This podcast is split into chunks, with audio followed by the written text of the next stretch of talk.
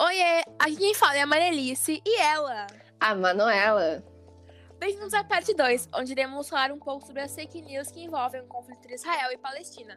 Então, bora lá.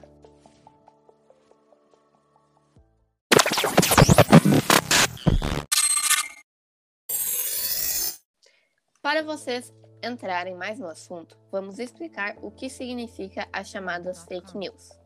Fake news é um termo em inglês que significa notícias falsas. A maioria dessas notícias são criadas para mentir sobre algo ou defender um ponto de vista.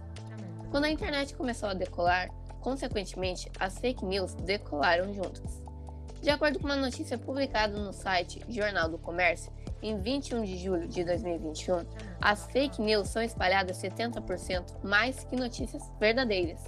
Provavelmente todos nós já vimos alguma fake news em portais de redes sociais como Twitter, Instagram ou Facebook, não é mesmo?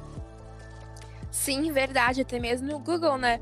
Nós frequentemente vemos muitas fake news, até muitas delas envolvendo o conflito atual sobre os israelenses e palestinos.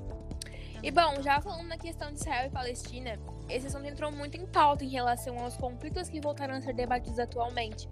Isso por causa do recente aumento da violência dos israelenses e palestinos.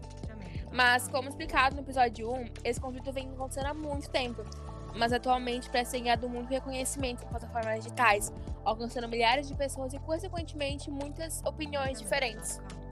É, quando eu entrava no Twitter algumas semanas atrás, a primeira coisa que aparecia para mim eram notícias sobre o conflito, e algumas delas eram chocantes, o que me fez até parar para pesquisar se realmente eram reais, o que muitas pessoas não fazem, às vezes por preguiça ou realmente acreditam naquela notícia. Pois é, gente, vocês se costumam se informar sobre o que está acontecendo pelo mundo a partir do Twitter, é importante ficarem atentos a quais notícias estão lendo e repassando para as pessoas.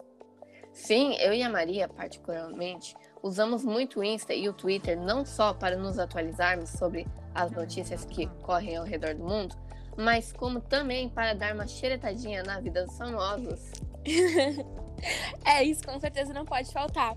Mas um exemplo de uma fake news até bem séria que correu por todo mundo foi um tweet que algumas pessoas disseram que teriam tirado prints de postagens das forças de defesa de Israel no Twitter, falando, entre aspas, nós simplesmente amamos matar e acabamos de bombardear algumas crianças.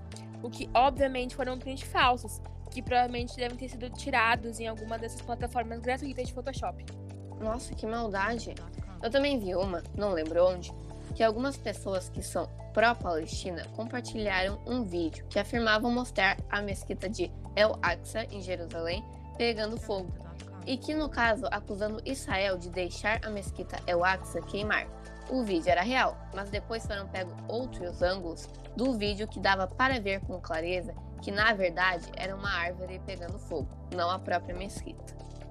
Sim, eu também vi esse. Lembro de ter visto muita comoção no Twitter com as pessoas achando que aquilo era realmente verdade. E esse tipo de fake news pode ser algo muito prejudicial para um conflito tão delicado como esse. No momento, tanto os israelenses quanto os palestinos estão com um temperamento muito sensível, com medo e com raiva. E se por acaso algumas fake news que nós citamos tivessem sido realmente levadas em consideração, as coisas poderiam estar muito piores lá, tendo muito mais mortes do que já tiveram. Mas então é isso, pessoal. Obrigada por ter vindo até aqui. Esperamos que nós tenhamos ajudado vocês a entender um pouco sobre as fake news que estão vendo o atual conflito. Adeus, flores do dia. E não repassem para seus amiguinhos fake news. Tchau. Tchau.